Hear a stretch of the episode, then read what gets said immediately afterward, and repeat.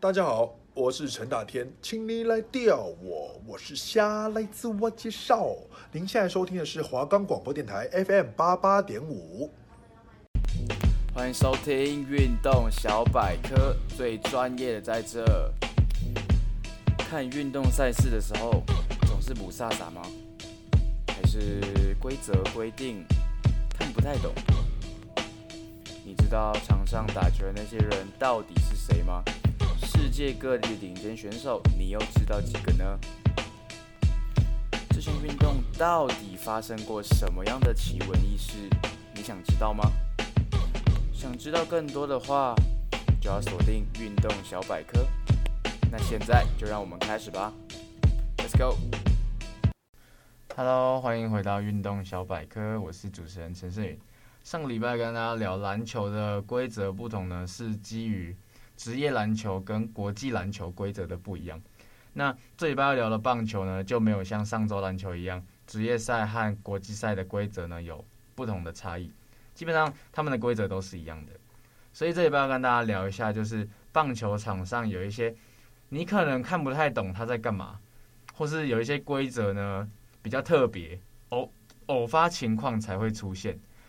很少出现的用这用的规则呢，这礼拜要跟大家聊一下。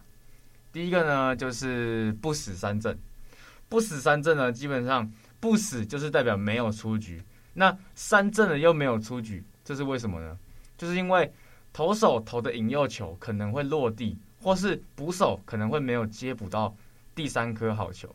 这时候呢，如果球是没有准确的进入手套接捕到的话，击球员呢仍然可以往一垒来做起跑。那如果捕手呢可以准及时的捡到球，然后传到在打者安全上垒以前传到一垒的话，打者还是会出局，而且记一次三振。但是呢，如果球滚得太远啊，或是捕手找不到球，或是打者脚程比较快的情况下，球传到一垒，打者是 safe 的话，安全上垒的话呢，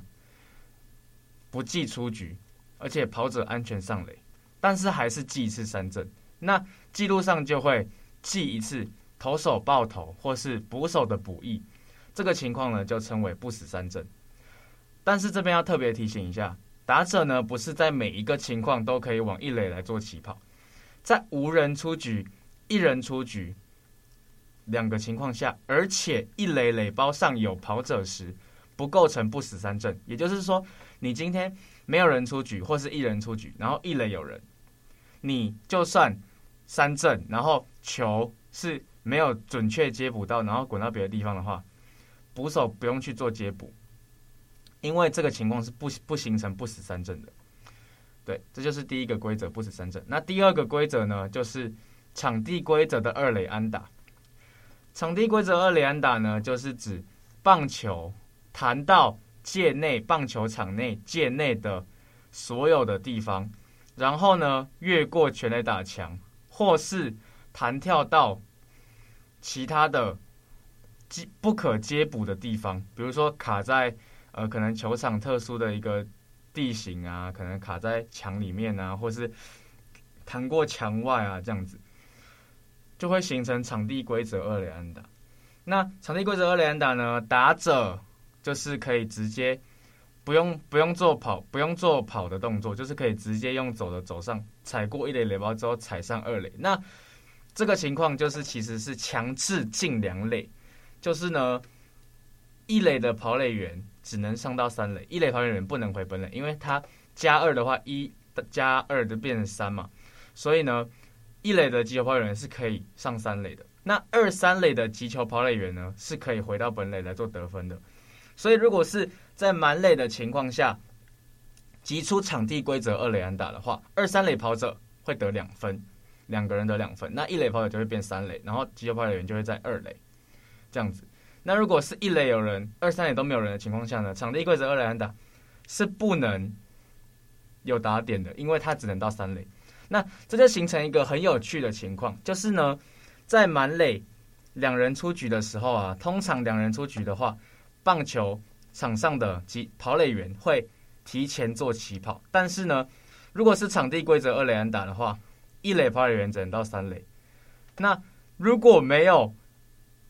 形成场地规则二垒安打，一般两出局的长打，其实场垒包上三名跑者都是可以回来的。所以会有一个很有趣的情况是，其实有时候满垒的时候打场地规则二垒安打，虽然击球跑垒员不需要跑步，就是他们每一个球员、每一个跑垒员跟球员都可以轻松的来做推进垒包的动作，但是其实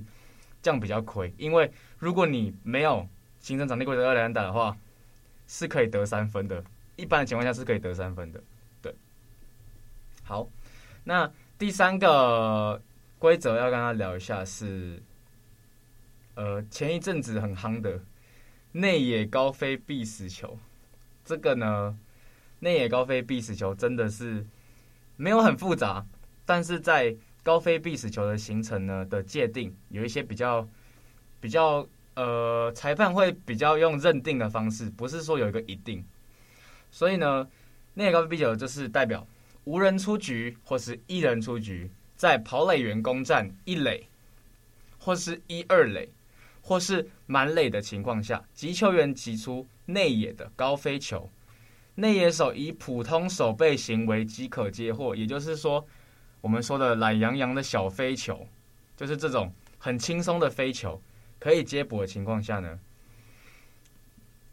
不管是投手、外野手或是捕手，在内野做守备行为，也视为内野手。所以任何人这颗球只要飞在内野，任何人接捕都是视为内野高飞必死球。那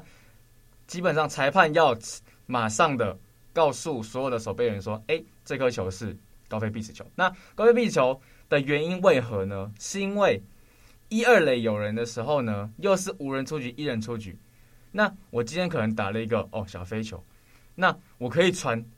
我可以传到二垒再传一垒，形成双杀。因为落地是可以形成双杀，但是接杀的话，基本上球员不跑就不会形成双杀。所以为了避免内野手或是其他的防守球员在内野故意把球漏掉，再抓双杀，才会有这个规则。大概就是这样。这就是内野高飞必死球。我们休息一下，马上回来。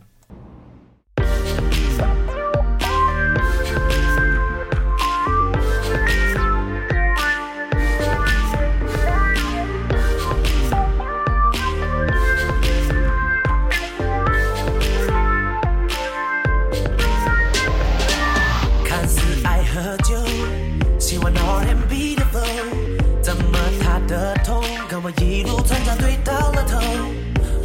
在白幕，骨子里缤纷的 soul，得用点战术把它给约走。配个料，怪诞特调，给你甜的带点酸。哪里跑的马子哈的，I'ma give you what you like。配个料，怪诞特调，baby 口感太野蛮，baby girl，I'ma give you what you like。Listen，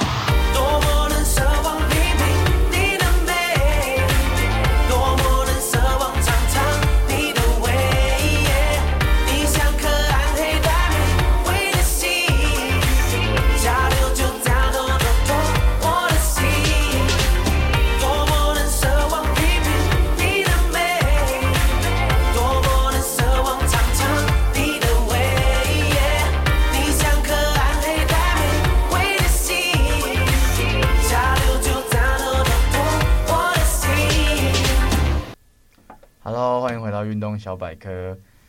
今天刚前面跟大家聊了规则，那第二个单元一样是我们的这些人个中巧手。好，我们第一个要聊的是台湾近年来刚退休最有名的打者，而且生涯从一而终，在同一支球队打了二十年。彭政闵，他是台湾目前棒坛可以说是最有人气的球星，基本上没有之一。连续十五年的明星赛人气王，甚至最后一年的明星赛还当当时还表态愿意不打，直接让位给其他的球员，真的是非常的有态度的一位球员。那介绍一下他的整个生涯，他是一位右打者，然后主要守备位置呢是早期呢是一垒，早期是右外野手，那后期呢是转到了一垒守备。因为一开始进职棒的时候呢，当时兄弟象的一垒手是王光辉，万人迷王光辉。那卡住位置的情况下，早期呢是以代打为主。那后来为了因为他有增强实力，那兄弟象当时的兄弟象呢就把右外野交给他负责守备这样子。那后来王光辉退休之后，彭政闵的身手越来越好，也就让他担纲了一垒的这个位置。因为通常一垒手的守备的负担是较为轻松的，所以。通常都会对火力比较要求。那彭政闵生涯其实经过两三年之后，他的火力就慢慢的有出来。长打呢，跟打击率可以说是兼并，非常特别的一位打者。那彭政闵最特别的地方呢，在于他的恰式打法，这个最有名的恰式打法。其实一般人的右打者呢，是用拉打的方式把球呢打向左外野，右打者是打向左外野。那彭政闵的球基本上很常往右外野来做击击球，因为他的打者他的挥棒的姿势跟大多人其实不太一样，因为大多人都是球棒头先出去，但他是棒头留到很后面，然后他握就是呃球棒比较中段的部分先出去，所以球就会往右外做飞行，而且。大家都会觉得说反方向击球比较难出去，因为拉打的话你是顺向的拉，力量可以有很好的释放。但是彭政闵常常可以用恰式打法把球轰到右外野很远的地方，就是他的恰式打法。还有一个很特别的地方是，彭志敏他自己认为说打出全垒打呢，做庆祝动作或是做一些很大的动作啊，很是很不尊重对方投手的行为的。然后这也是他在学生时期呢，教练跟他教导的，就是说你不可以在打打打出拳来打之后呢，有太多的动作，这样很不尊重对方。那他打出拳来打之后，基本上就是会有一个很这很有名的动作，是叫提枪起跑，就是他挥出拳来打之后，他的棒子不会甩，也不会甩棒，他会默默的呢提着他的。球棒往一垒低头，低头提着球棒往一垒慢慢跑，然后在接近一垒的时候，把棒子轻轻的放在旁边，让球童去把它捡回休息室，这样子，这就是所谓的提枪起跑、恰式打法，这是他最有名的地方。还有一个关于他的轶事呢，就是当时二零零五年八月二十六号，在那时候林英杰先发的时候，先挨了触身球。那打者挨触身球，心里就会想说，想要在下一次打击讨回来，就是用安打来讨回来。结果呢，第二次打击被三振，无法控制情绪下呢，在休息区的变电箱用右拳怒捶了变电箱，结果发泄情绪的同时，造成右手掌骨折。以一个打者来说，造成右手掌骨折真的非常的吃亏，不但整季报销，而且兄弟象也因为。这个行为丧失了一名主力打者，影响到整体战绩。该年底呢，将彭志敏一口气月薪降薪十万元，以示惩戒。当时呢，后来隔年的二零零六年球季呢，彭志敏就是因为养伤打打停停，而且还错过了该年的经典赛啊、洲际杯、亚运的国际赛事。虽然如此，但是彭志敏还是在。整个二零零六年球季虽然打打停停，但是他的打击能力还是在，所以他还是拿下了打击王，而且是三连霸。不过，这是这也是彭志敏生涯一个很好的转捩点，就是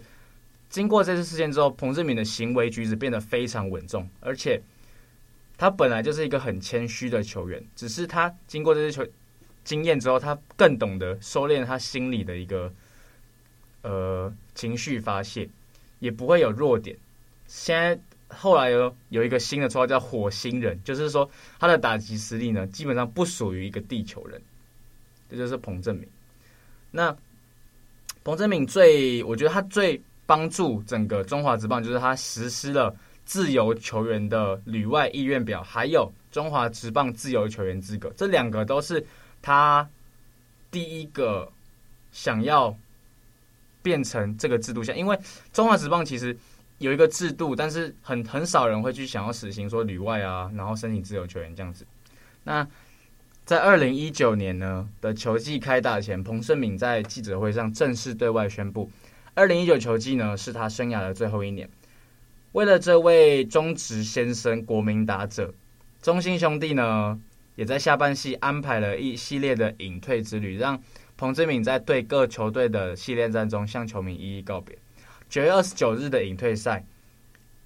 中洲际棒球场涌入打破中职例行赛纪录的两万零两百二十三名球迷，一同见证中职先生的十九年生涯落幕。这就是彭志敏。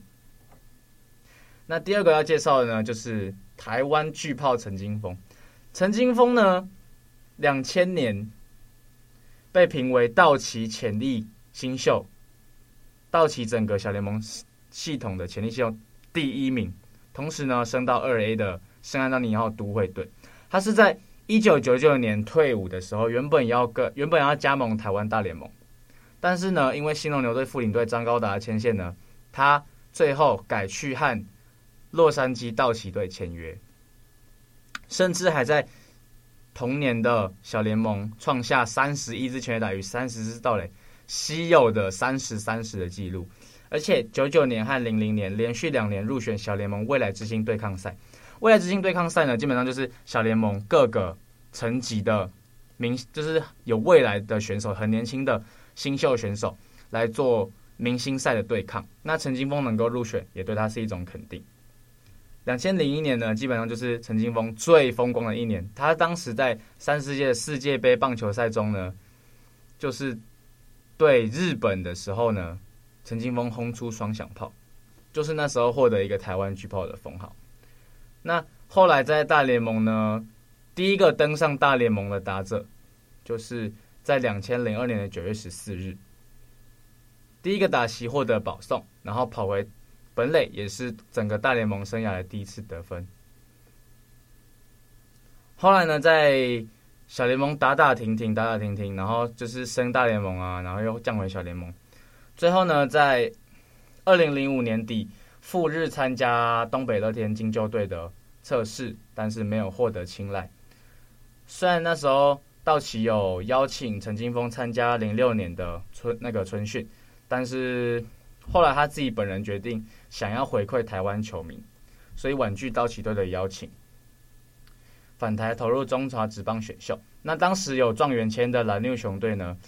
得到陈金锋的加盟。那时候开出的条件是三年的年薪是三千万台币，跟当时整个中职的差非常多。当时中职的第一高薪是潘威伦的月薪五十万，月薪五十万呢乘以十二的话，一年也差不多六百万。陈金锋一千万，算是真的是超出了整个薪资非常多，也可见他对台湾职棒的重要性。最后呢，整个中华职棒生涯每一年都维持我很稳定的表现，但是在二零一零年呢，就是开始有伤势的出现。二零一一年呢，担任队长。然后完成生涯百轰，但是，一二年到一五年间，因为伤势不定时的复发，加上球队培养新血的政策，使得出赛极为不稳定。二零一六年呢，在电视上宣布，二零一六年的球季将是自己生涯最后一个球季，球季结束将正式隐退。那九月十八号，所属球团 Lamigo 桃园队呢，也为陈金峰举办了隆重的隐退仪式。这就是台湾巨炮陈金峰。第三位呢，是我们的森林王子张泰山。张泰山基本上就是台湾中职的记录的代言人，所有的记录很多，只要有关数字的，像安达、全雷达、打点啊，都是由森林王子保持的记录。因为他不但呢打得久，而且很年轻就进职棒。他十九岁的时候呢。就进入职棒，当时原本因为兵役的问题，但他很聪明，也不是很聪明，就是他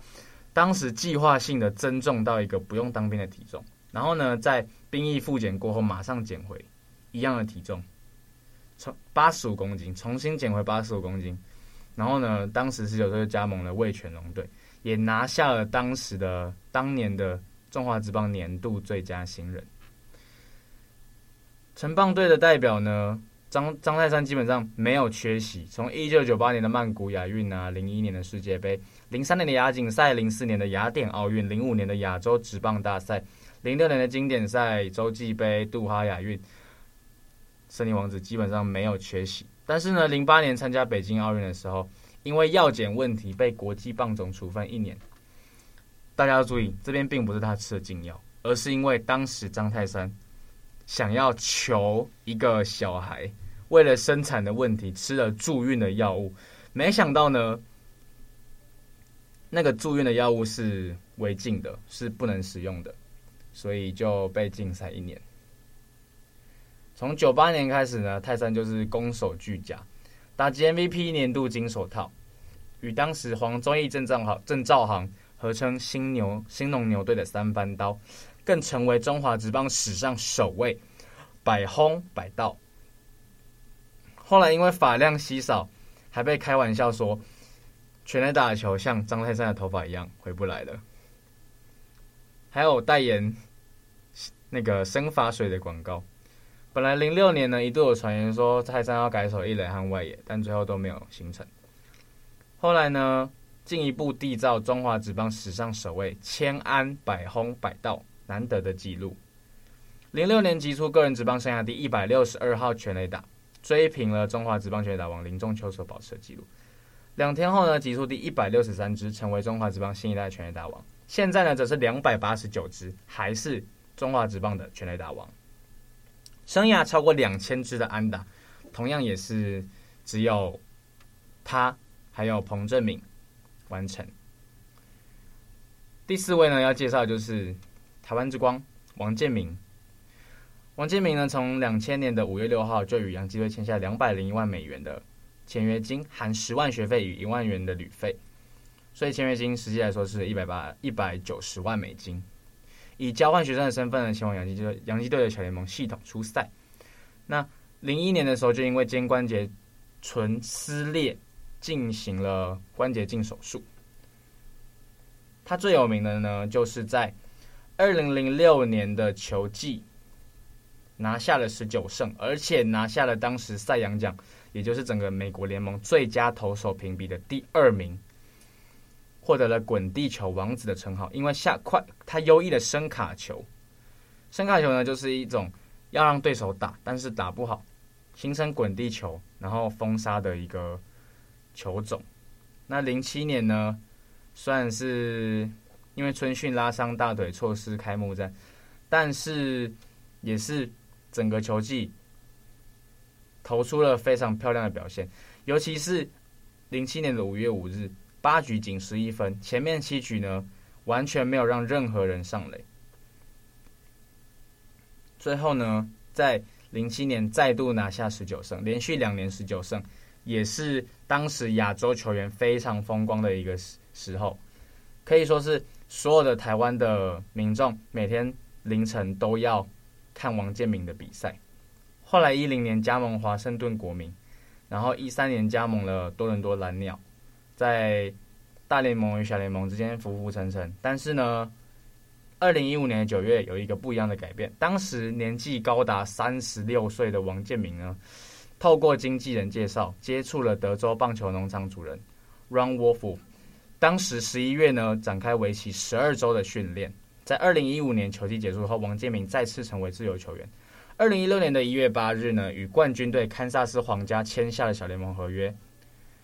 可以说是，呃，当时他的球速恢复到九十五英里，算是非常快的。因为他职业生涯最巅峰的时候，大概就是九十四英里、九十五英里这样子的球速，所以能够回到九十五英里，对他来说可以说是德州棒球农场改造改造有效。也是睽违了一千多天，再次夺下胜投。那整个球季呢，六胜零败，整个生涯结算六十八胜三十四败，就是台湾之光王建民。他的故事非常的励志，在呃经历过重大的伤势之后呢，能够本来以为大家都以为他要回台湾然后退休，但是。他只是想要拼一个，大家说他是拼退休金，但是其实他是拼一个梦想，就是他想证明说，台湾球员在呃失去这个舞台之后，经过不断的苦练，还有一些训练，还是可以最后回到大联盟的球场，而且是稳定出赛的。最后一个部分呢，就是要跟大家聊一下棒球场上一些奇闻异事。那奇闻异事基本上就是呃潜规则，潜规则的话，其实基就是触身球跟盗垒这两个会比较容易引发潜规则，因为在一个球队大量领先的情况下呢，大家都会觉得说你已经领先很多了。那盗垒基本上是一个你可以不用去采取的一个积极抢分的行为。那在你大幅度领先的情况下还积极抢分，那就是对对手有一种不尊重。大家会觉得潜规则就是心里都会觉得说，哎，你大幅领先的情况下还盗垒，是不是对我有不尊重？你是想要呃刷数据啊，还是你想要得更多分啊？觉得这样比较好看这样子。可是呢，这个潜规则在近年来有被拿出来广泛讨论，因为现代攻击型棒球的情况下，中华职棒领先十分甚至都会被逆转。那是不是我领先十分就不能够盗垒？这个呃话题也被拿出来讨论，就是说十分可能不够，可是心里也没有一个界定，因为毕竟是潜规则，也不能拿出来明确的说领先几分不能盗垒，所以呃就是看球队自己心里吧。有些领先五分就到垒，可能也会有争争议的出现。那盗垒跟触身球这两个也是相关，因为有些人被盗垒不爽，可能就是请。他们的投手直接往打者身上丢触身球，那触身球这是引发另外一个潜规则，就是我的球员被不是非刻意的触身球，就是是没关系的，因为我不小心控球，可能变化球啊没有控好，或是没有掉下去，然后打到轻轻打到你，插到你这样子。可是如果是那种很故意的那种近身球，这种情况发生的话呢，比如说 A 队对 B 队，A 队的投手打 B 队的打者。那 B 队的投手呢，基本上潜规则就是要 B 队投手要下一局、下一个半局呢，丢几颗近身球，甚至直接砸到对方的打者身上。这就是所谓的一个潜规则，有有来呃，这也不能说有来有往，但是就是呃 A 打 B，B 就要讨回去的感觉。那近年来就是变成说盗垒，然后就会引发对方不爽，然后就会砸，然后另外一边也会砸，就会变成冲突的发生。所以潜规则其实。呃，近年来拿捏的尺度呢，就是看两边球队，这就是棒球场上的潜规则。谢谢您今天的收听，我是主持人陈世宇，我们下周再见，谢谢。